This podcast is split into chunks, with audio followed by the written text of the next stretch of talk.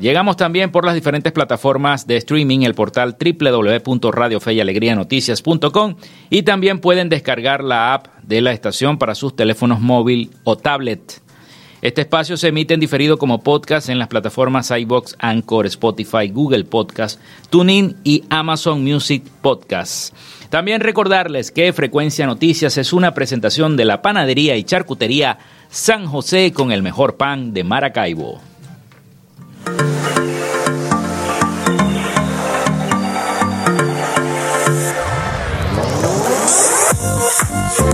you.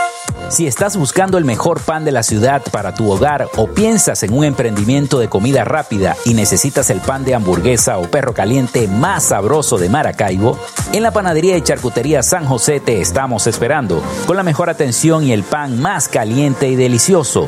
Tenemos para ti el pan francés, dulce, campesino, andino, el pan relleno de guayaba, las lambadas y las sabrosas quesadillas. También tenemos pastelería Estamos ubicados en el sector panamericano, Avenida 83 con calle 69, finalizando la tercera etapa de la urbanización La Victoria.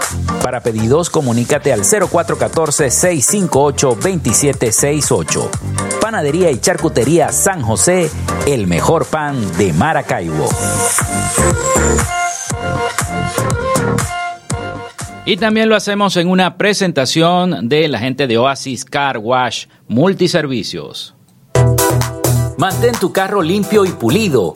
Solo en Oasis Car Wash Multiservicios tenemos profesionales trabajando para ti en lavado de chasis, lavado de motor, engrase por punto, gamuza normal, gamuza especial más encerada y porcelana, tapicería, ducha grafitada y fórmula marina.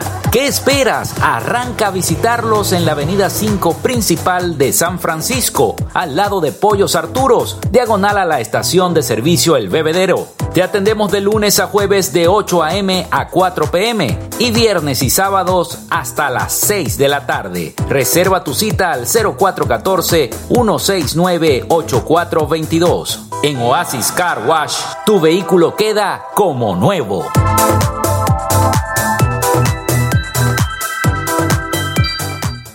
Y no puedes perder todas las promociones que Oasis Car Wash Multiservicios tiene para ti. Chasis más trapeo de motor más gamuza normal por tan solo 15 dólares para carros y 17 dólares para camionetas chasis más lavado de motor, más gamuza especial, más encerada con el precio de la promo, 18 dólares para carros, 22 dólares para camionetas, servicio completo para camiones, chasis más lavado de motor, más gamuza a partir de solo 25 dólares. Así que no puedes dejar perder esta promoción en Oasis Car Wash Multiservicios. También lo hacemos en una presentación de Social Media Alterna.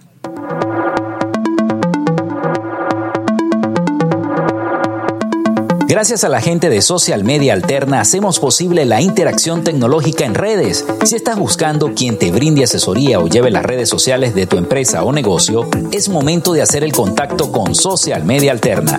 Diseño de logos profesionales, community manager, diseño y administración de páginas web, podcast y radio online. Haz crecer tu negocio y la idea que tienes en mente en este momento. Llámalos al 0424-634-8306 o contáctalos en arroba social media alterna y establece ya un plan de contrato para llevar tus proyectos y productos profesionalmente en redes sociales. Recuerda, es social media alterna.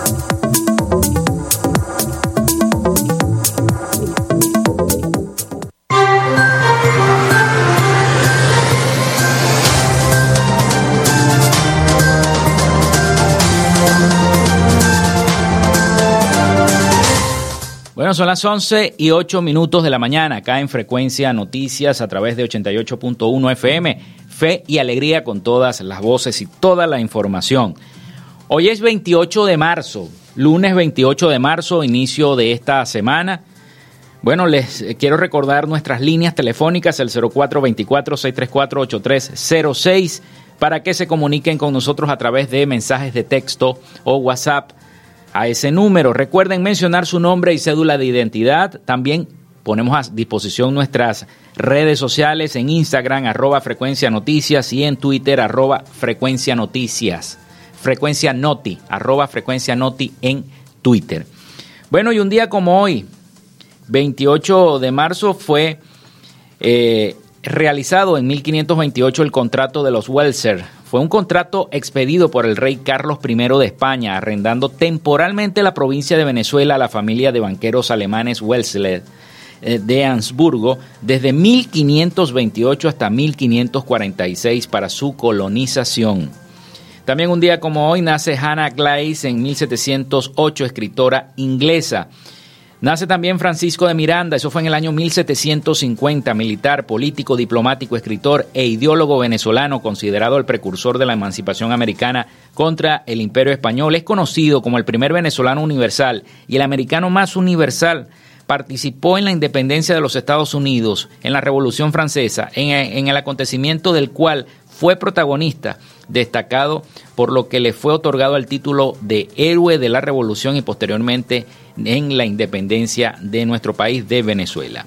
También se aprueba la constitución de los Estados Unidos de Venezuela, eso fue en el año 1864. Nace también Mario Vargas Llosa, un día como hoy, en 1936, escritor y político peruano español. Muere Virginia Woolf en 1941, escritora británica. También un día como hoy se crea el Parque Nacional Guatopo en 1958. Muere Dewey Eisenhower en 1969, militar y político estadounidense. Muere Alberto Arbelo Torrealba en 1971, poeta, abogado, político y crítico literario venezolano. Un día como hoy nace Lady Gaga en el año 1986, cantante, compositora, productora y diseñadora de moda estadounidense. Hoy es Día Nacional del Patrimonio Cultural en nuestro país, en Venezuela. Bueno, vamos entonces con el informe del el COVID.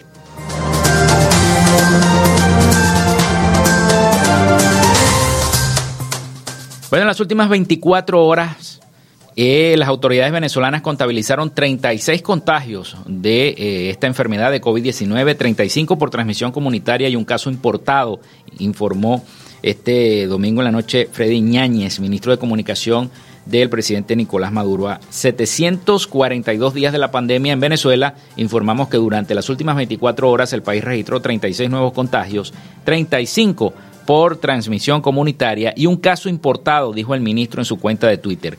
Detalló que el único caso importado corresponde a una mujer proveniente de Panamá que ingresó al país por La Guaira. En cuanto a los casos locales, el mayor número de contagios se ubicó en Caracas con 11 nuevos casos, sigue Yaracuy con 8, Falcón y el estado portuguesa con 3 cada uno, Mérida, Zulia y Carabobo con 2 en cada estado y Bolívar, Miranda, Aragua y Anzuategui con un nuevo caso en cada entidad. De esta manera, Venezuela alcanzó 520.113 casos confirmados desde el inicio de la pandemia, 1.700 de ellos activos y 512.734 que corresponden a personas recuperadas, lo que representa el 99% de los contagios.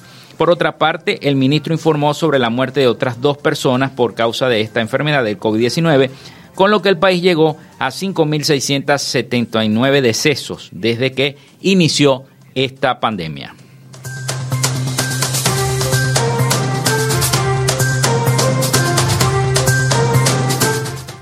Bueno, y hoy 28 de marzo, y, ah, aquí tenemos algunas denuncias que hemos recibido, una, una denuncia del señor Tirso Montiel, de inmediato se la decimos. Tirso Montiel nos escribe desde el municipio San Francisco.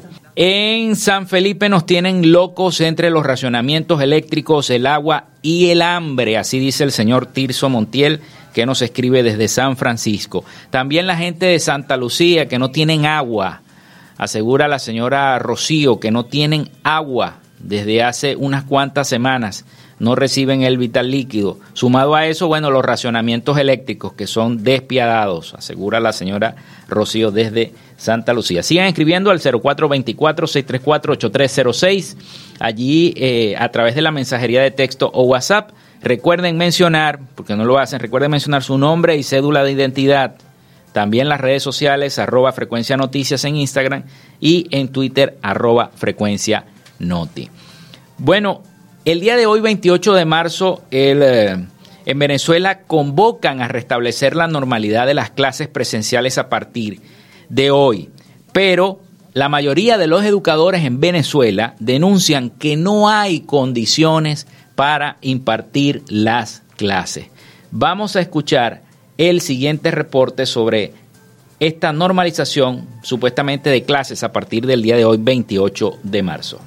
El llamado del presidente Nicolás Maduro a normalizar las clases presenciales en todos los niveles educativos fue cuestionado por docentes que insisten en que en el país, a pesar de las promesas gubernamentales de recuperar la infraestructura educativa y el reciente aumento salarial decretado por Maduro, no existen condiciones para que todas las escuelas vuelvan a abrir. La dirigente sindical del sector educativo, Griselda Sánchez, insiste en que los sueldos de los profesores no les permite cubrir sus necesidades más básicas.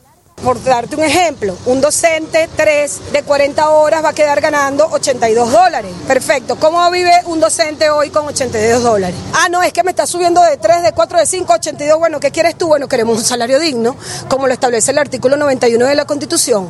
Durante una manifestación frente al Ministerio de Educación en la capital venezolana, la educadora Lourdes Villarreal relató a La Voz de América la situación en la que se encuentra la escuela en la que labora.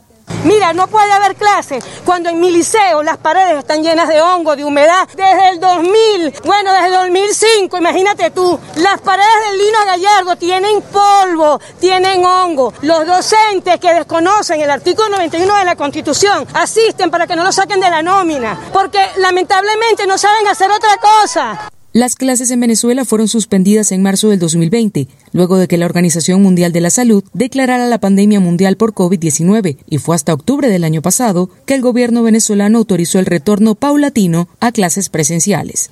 Carolina Alcalde, Voz de América, Caracas.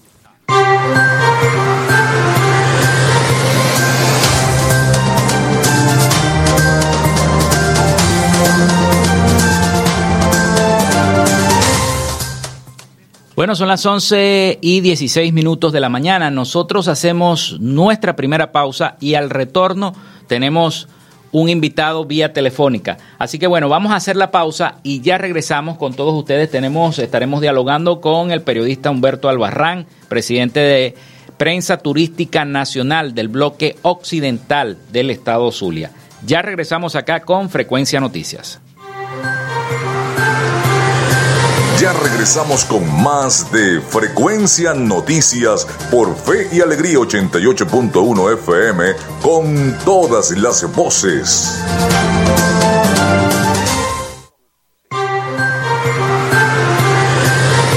Estás en sintonía de Frecuencia Noticias por Fe y Alegría 88.1 FM con todas las voces.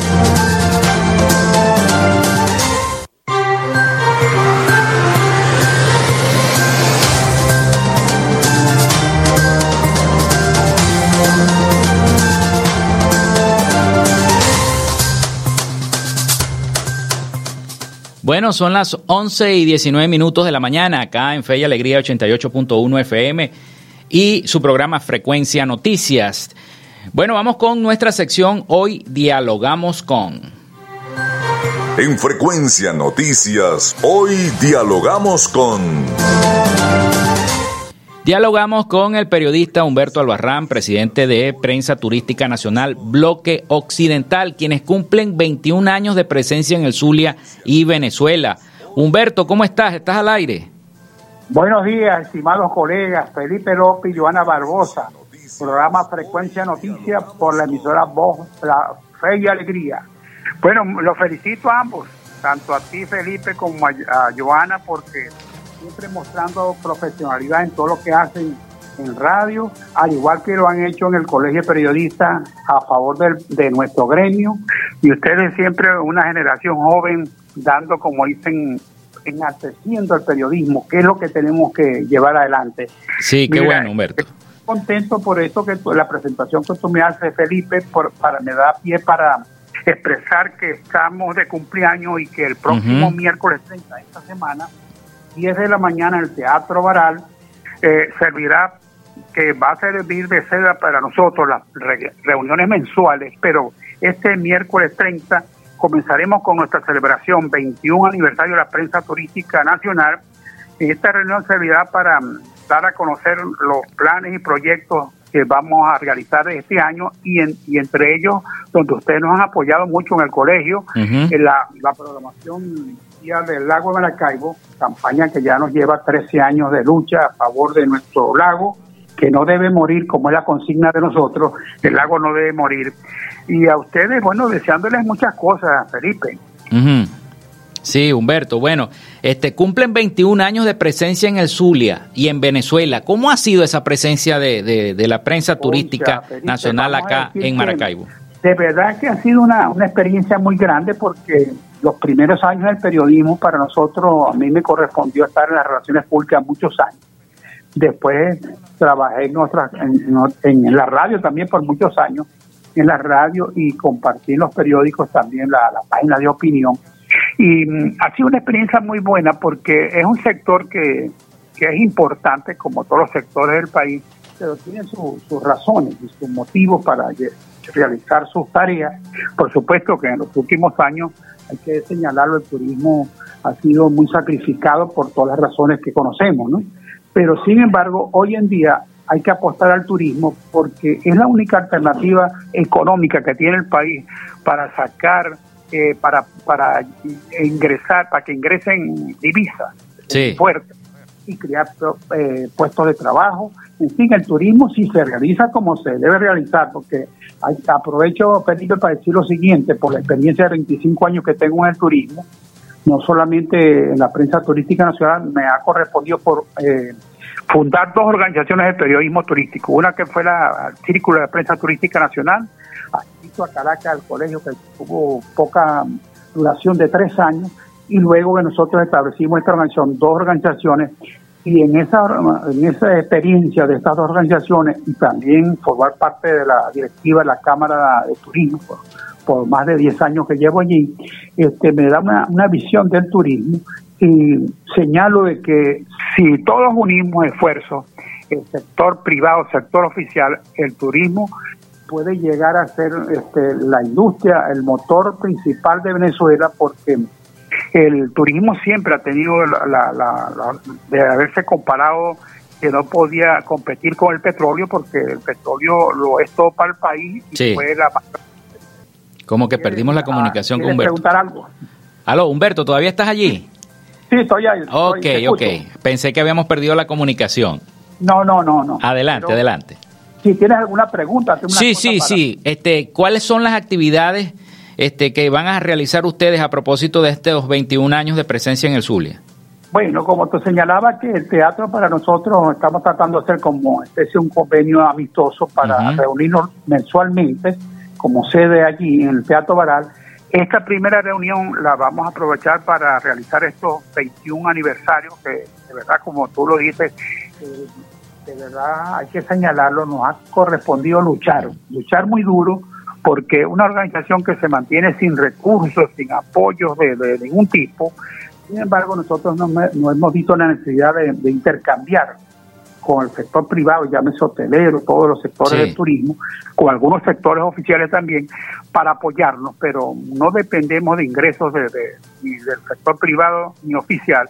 Y sin embargo, nosotros hemos sacado la cara por el turismo. Siento orgullo que el grupo de colegas, algunos ausentes porque están fuera del país, caso de Orlando Borges, muy reconocido en, la, región, Milagro Bermúdez, Jacinta, que acaba de viajar últimamente, eh, Julio Parra y otros más, y algunos que quedamos acá.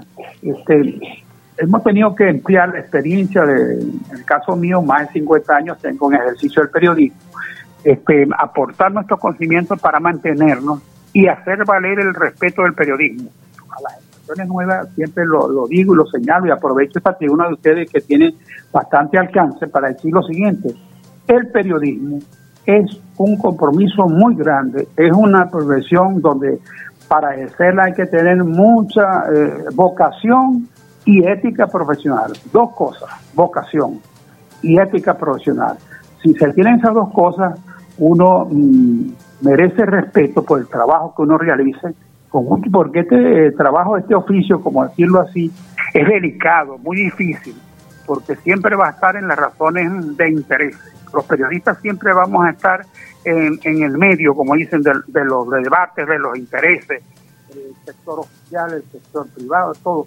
Pero cuando uno los años lo guían, lo orientan, uno sabe, como, como dicen en el arco popular, para dónde van los tiros y cuál es el camino correcto que hay que tomar, porque en el periodismo hay que tener mucho cuidado con los problemas que uno maneja, sobre todo en el ámbito político. El ámbito político es muy delicado, muy delicado. Porque muchas veces el ámbito político quiere eh, agarrar al periodista, tenerlo al servicio y, utilizarlo y después dejarlo, ¿no? sí. Humberto. Mucho cuidado con esa, con esa, razón. Humberto, ¿y quiénes conforman, quiénes conforman esta, o quiénes van a asistir a estos actos? Bueno, ahorita nos queda muy pocos, sin embargo, los pocos del caso de Michelle, pues que es muy conocida por todos ustedes, Michelle Huerta, está también la compañera mm, Mercedes Villalobos, eh, está Ángel Montiel, retirado por las cosas de salud, brillando con la salud de su, de su mamá, este, dos personas muy jóvenes que la hemos querido sumar. Hemos tratado de sumar gente joven a esta organización, pero de verdad que mm, como el trabajo es duro mm, y hay que, como dicen, ponerse las botas, este, muchas personas que tienen, sobre todo la persona joven, tiene que subsistir del trabajo, ¿no?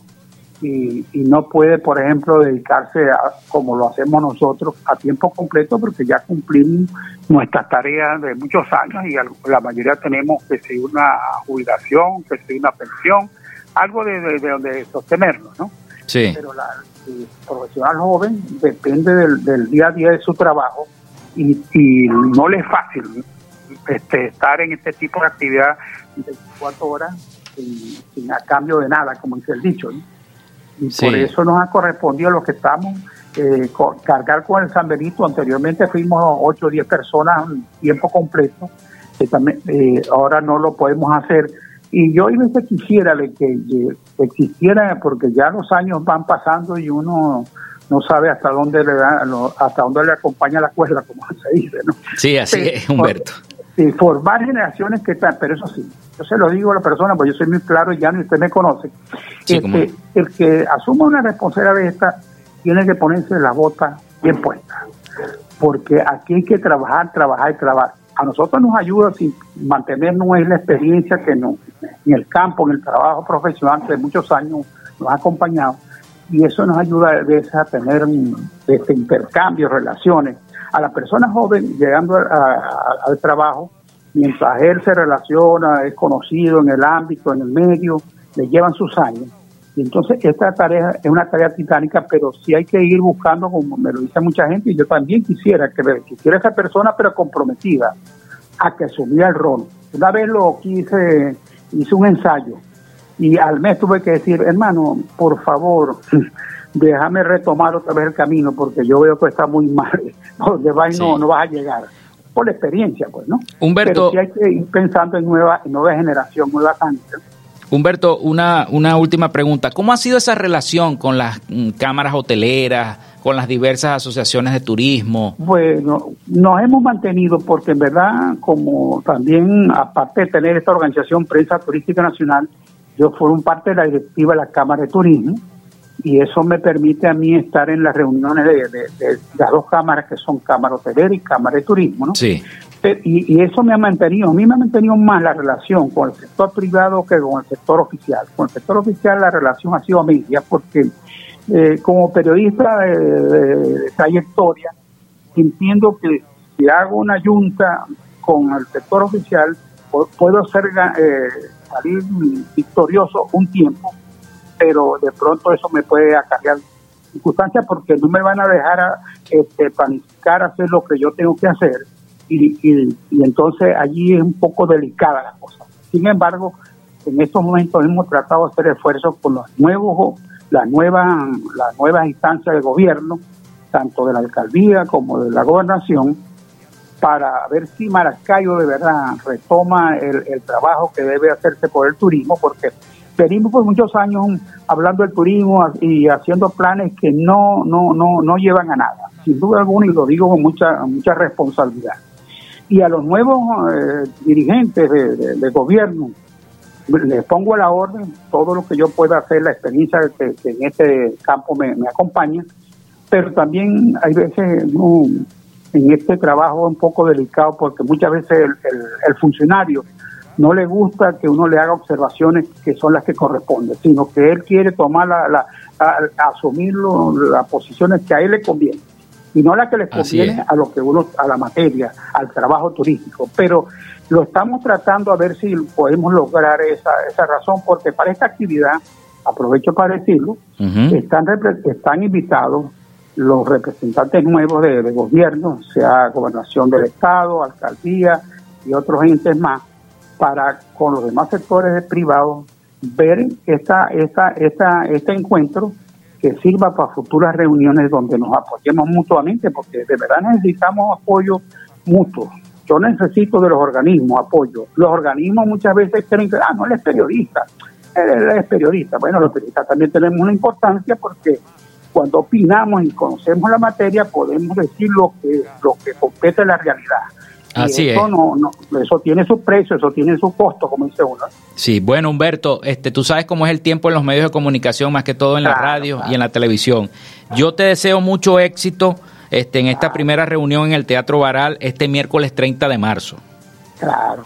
Bueno, yo gracias a, a ti y a Joana, que por cierto eh, Joana pues para nosotros, y tú también, pero Joana para nosotros es, como decir una, una figura muy importante por ese apoyo que nos ha brindado por mucho tiempo y no solamente que tiene el calificativo de miembro honorario, sino que nosotros tenemos en ella un bueno un gran aprecio, todos los compañeros la, apreciamos, la respetamos, la, la valoramos, porque de verdad Felipe, a usted le ha correspondido en el PNP hacer un trabajo muy, muy, muy profesional, siempre a favor del gremio. Yo pienso que ustedes, eh, el tiempo dará la razón para que ustedes eh, eh, tengan el sitial que merecen, porque uno va vaya a alcanzar el lugar que uno quiere siempre y cuando lo haga con profesionalidad y altura.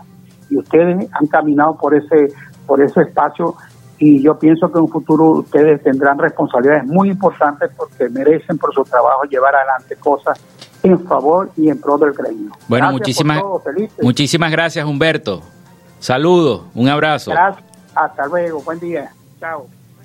Bueno, era Humberto Albarrán, presidente de la prensa turística nacional, bloque occidental, quienes cumplen 21 años de presencia en el Zulia y en Venezuela. Son las 11 y 34 minutos de la mañana. Nosotros hacemos la segunda pausa y ya regresamos con todos ustedes acá en Frecuencia Noticias con toda la información. Ya regresamos con más de Frecuencia Noticias por Fe y Alegría 88.1 FM con todas las voces.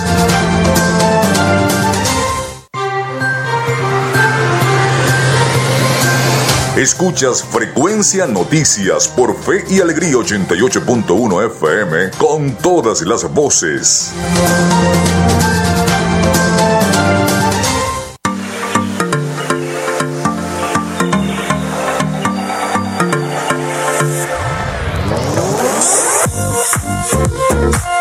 Si estás buscando el mejor pan de la ciudad para tu hogar o piensas en un emprendimiento de comida rápida y necesitas el pan de hamburguesa o perro caliente más sabroso de Maracaibo, en la panadería y charcutería San José te estamos esperando con la mejor atención y el pan más caliente y delicioso. Tenemos para ti el pan francés, dulce, campesino, andino, el pan relleno de guayaba, las lambadas y las sabrosas quesadillas. También tenemos pastelería Estamos ubicados en el sector panamericano, avenida 83 con calle 69, finalizando la tercera etapa de la urbanización La Victoria. Para pedidos, comunícate al 0414-658-2768. Panadería y Charcutería San José, el mejor pan de Maracaibo.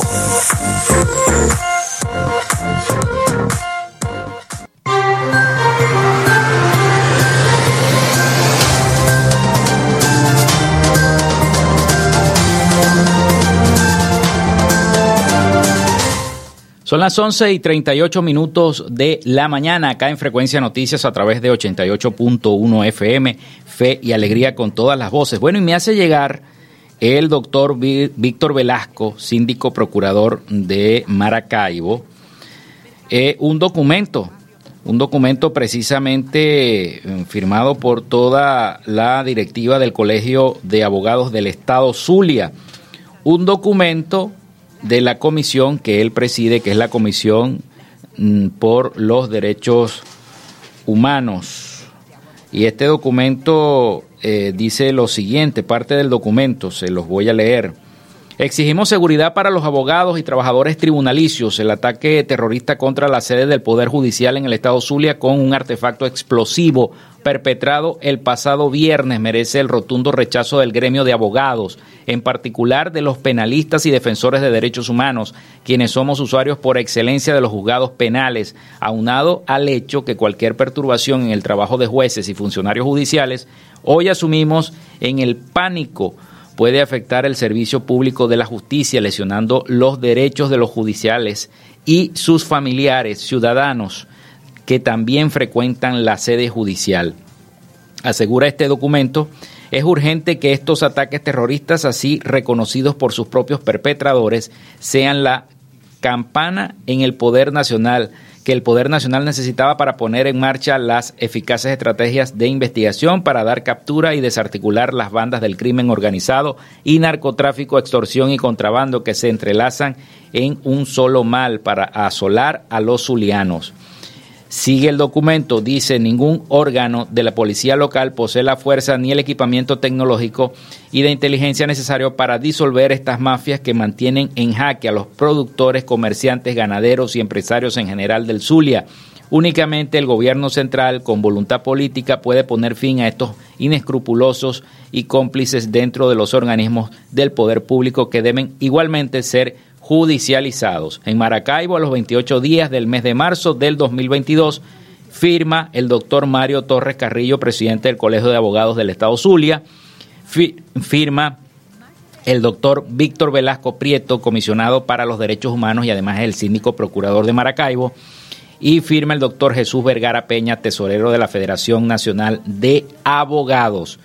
Y es un hecho que están eh, rechazando y condenando críticamente el Colegio de Abogados del Estado Zulia lo que ocurrió el viernes pasado en la sede de los tribunales donde explotó un artefacto, eh, lanzaron este artefacto explosivo en esa sede y después posteriormente todos escuchamos en redes sociales una persona atribuyéndose ese, ese atentado. Bueno, ya las investigaciones están caminando ya el fiscal ordenó hacer una investigación exhaustiva de, de, los casos que se han venido suscitando en Maracaibo, tanto en, en, Fiorella como lo que ocurrió aquí en el TCJ. Y bueno, sale este documento del Colegio de Abogados del Estado Zulia rechazando por unanimidad este hecho que no solamente eh, representa un peligro para los propios mm, abogados que laboran en los tribunales, sino también para los ciudadanos y todos los empleados que allí laboran y también los familiares de las personas que se encuentran eh, en procesos allí en los tribunales de Maracaibo. Bueno, hechos como, como estos ocurridos hay que condenarlos, así debe ser.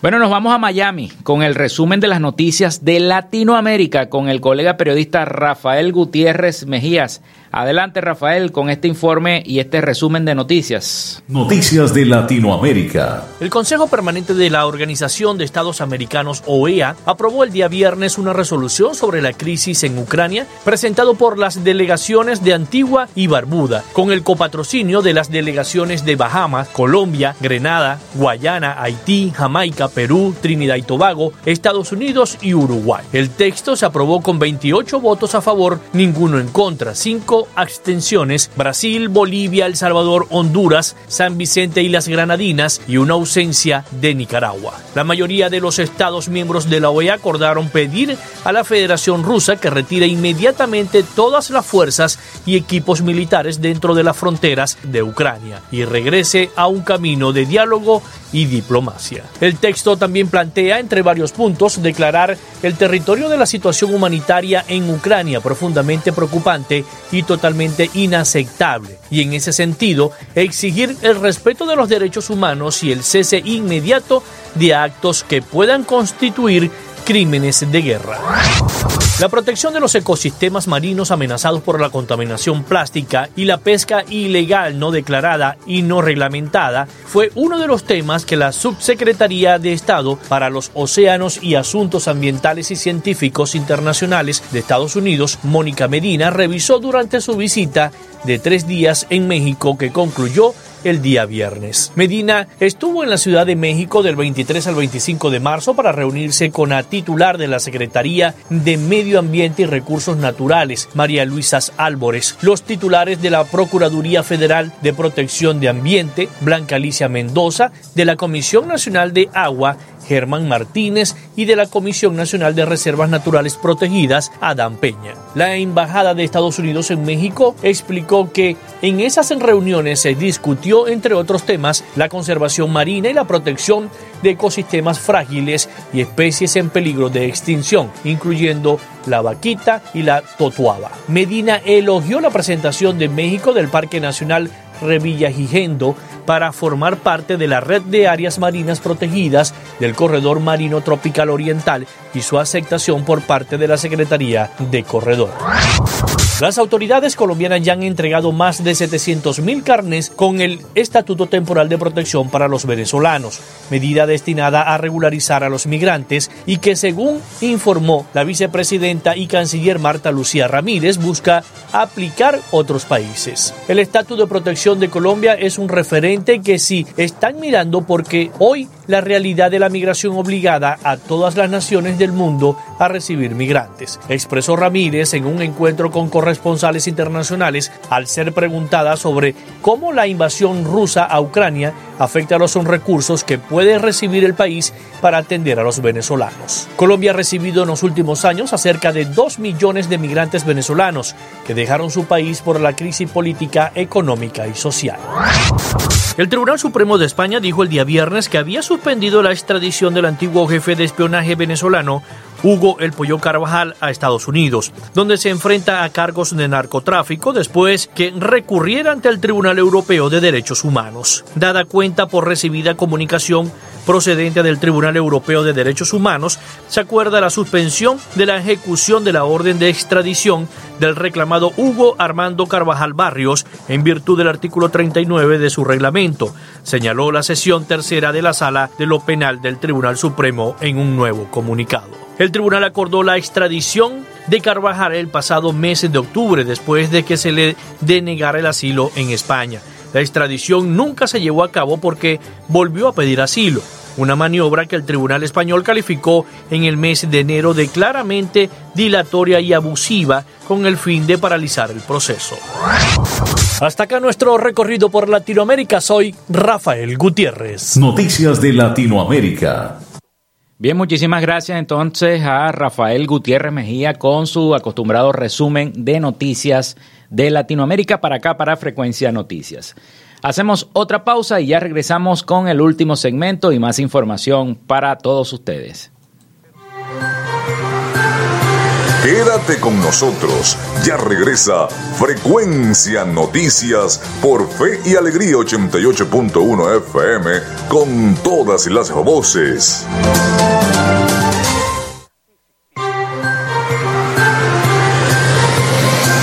Escuchas Frecuencia Noticias por Fe y Alegría 88.1 FM con todas las voces.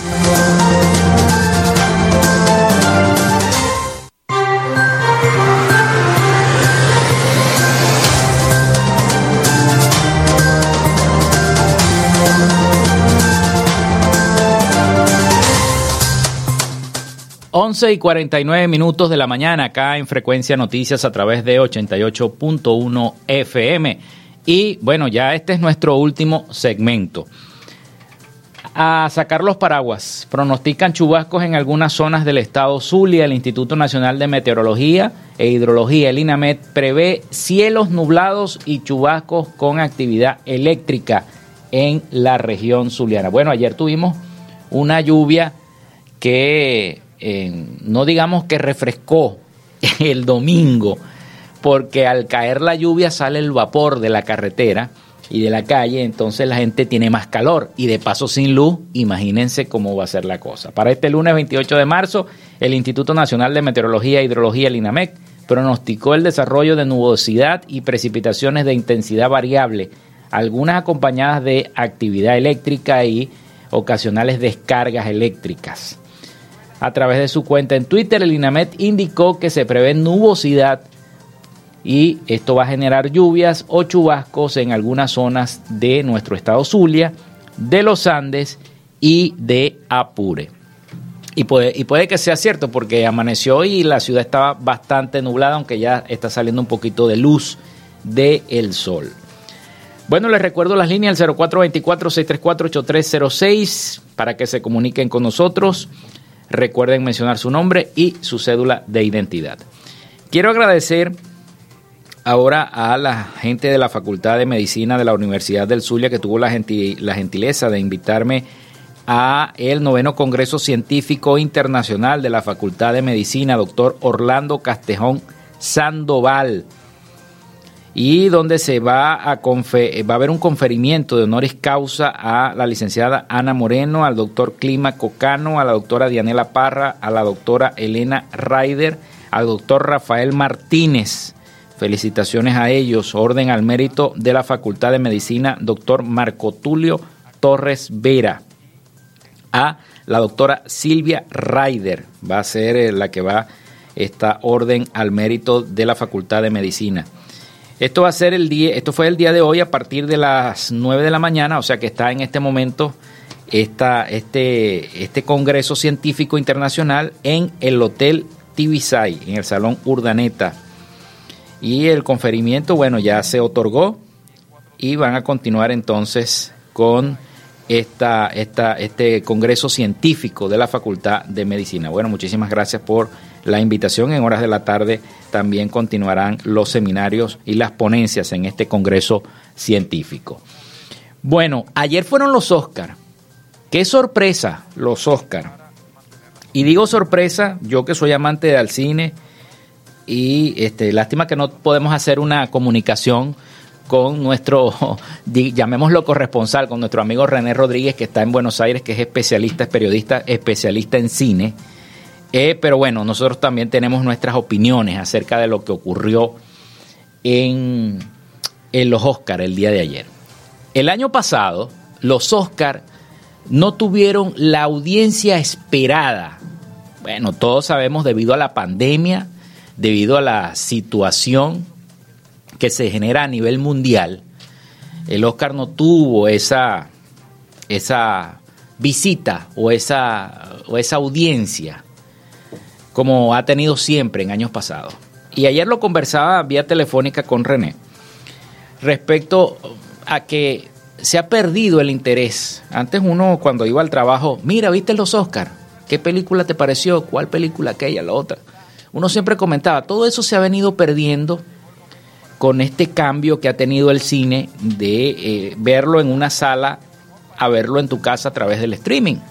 Todo ha venido evolucionando, todo ha venido cambiando y, eh, y eso ha afectado también la industria cinematográfica económicamente. Entonces necesitaban una ceremonia de Oscar que tuviera algo de punch, como lo llamamos nosotros los comunicadores sociales, que tuviera algo que generara audiencia. Y ese algo fue lo que ocurrió en la ceremonia de ayer entre esos chistes a los cuales, y los condenamos también, a los cuales está acostumbrado Chris Roth, que es un actor que es cómico, que está acostumbrado a decir chistes de mal gusto en cada una de estas ceremonias donde él es le ha tocado ser el animador. Y bueno, fue precisamente mm, con la situación que vive eh, Will Smith con su esposa Yada Pitkett Smith, eh, su problema de alopecia que tiene en el pelo y ahora, bueno, se rapó el pelo, etcétera, etcétera. para mí fue un error tanto lo que hizo Chris Rock como lo que hizo Will Smith, porque fue a golpearlo justamente y minutos antes de recibir un Oscar de la academia. Y la academia lo pudo haber sancionado y quitarle el Oscar por hacer eso. Más sin embargo, Chris Rock no quiso hacer la denuncia formal para que la academia no tomara esa decisión. Pero la verdad que fue una noche eh, bastante de mal gusto, ¿no? Ya, ya tenemos acostumbrados, ya cuando se equivocaron la vez pasada, en años pasados, que mencionaron que una película ganó y no ganó, etcétera, etcétera. Pero Will Smith A pesar de todo eso, ganó el Oscar al mejor actor en una peor noche para él. El momento fue el más incómodo de la noche y posiblemente de la historia de los premios de la Academia. Ambos actores dejaron la duda. Hasta los presentes se notaron confundidos sobre si fue en serio o fue parte de una broma. Pero en realidad esto hizo que la ceremonia del Oscar tuviera muchísima más audiencia que el año pasado, que casi nadie la vio. Otra cosa, bueno, no quiero dejar que esta situación que se este, generó en el Oscar, porque ya nos quedan pocos minutos, y quiero decir eh, mi opinión acerca de la película ganadora, se las recomiendo. Vean Coda, Coda, se llama así Coda. Esa película es, es un bálsamo para toda la situación que vive en este momento la humanidad. Eh, se trata de una joven que quiere ser cantante y toda su familia es sordomuda. Véanla, es excelente y se merece el Oscar a mejor película. De verdad que yo estoy muy contento de que Coda haya ganado ese Oscar. Eh, eh, C-O-D-A, Coda, Coda, así se deletrea. La pueden buscar, la pueden ver en sus plataformas de streaming o la pueden descargar si ustedes quieren por internet. Ya está disponible en HD. Así que bueno, véanla. De verdad que me gustó muchísimo. Y bueno, Will Smith tuvo que pedir perdón y recibir el Oscar como mejor actor tras propinarle esta cachetada a Chris Rock sobre el escenario después que el humorista hiciera este chiste sobre la alopecia que eh, eh, está con Yada Pique Smith. Sabemos toda la situación y los que no saben, no quiero hablar mal, mal de nadie, porque no, no, soy periodista de, de, entretenimiento, ni mucho menos de farándula, pero sí conozco de cine. Sabemos la, la situación marital que hay entre Yada Pique Smith y Will Smith. No es muy buena, no es muy buena, más sin embargo ellos están juntos pero no revueltos. Así es la situación de ellos. Sí, y un comentario, bueno, de él fuera de lugar.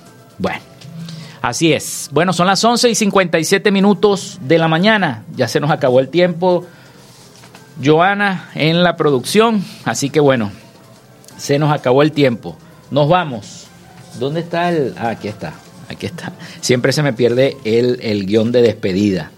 Bueno, hasta aquí entonces esta frecuencia noticias. Laboramos para todos ustedes en la producción y community manager la licenciada Joanna Barbosa con su CNP 16911 en la dirección y producción general de Radio Fe y Alegría. La licenciada Iranía Costa, producción técnica Arturo Ávila, coordinación de servicios informativos la licenciada Graciela Portillo. Y en el control técnico y conducción, quien les habla, Felipe López, certificado de locución 28108, mi CNP el 10571. Recuerden que eh, nuestro programa llegó gracias a una presentación de la panadería y charcutería San José, el mejor pan de Maracaibo. Están ubicados en el sector panamericano, avenida 83 con calle 69, finalizando la tercera etapa de la urbanización La Victoria. Para pedidos, comunícate al 0414-658-2768. Panadería y Charcutería San José, el mejor pan de Maracaibo. También lo hicimos a nombre de Oasis Car Wash Multiservicios, ubicados en la avenida 5 principal de San Francisco, al lado de Pollos Arturos, diagonal a la bomba El Bebedero. Para una cita y lavar tu vehículo, el 0414 169 8422. Y lo hicimos en una presentación y gracias a la gente de Social Media Alterna que hace posible la interacción tecnológica en redes. Haz crecer tu negocio y la idea que tienes en mente. Si necesitas un diseño de logo profesional, un community manager, diseño de administración de páginas web, un podcast o si quieres hacer una radio online Comunícate al 0424-634-8306 o contáctalos en Instagram en arroba social media alterna y establece ya un plan de contrato para, llegar, para llevar tus proyectos y productos profesionalmente en redes sociales. Bueno, nos despedimos. Hasta mañana. Pasen todos un excelente día y tengan buen provecho.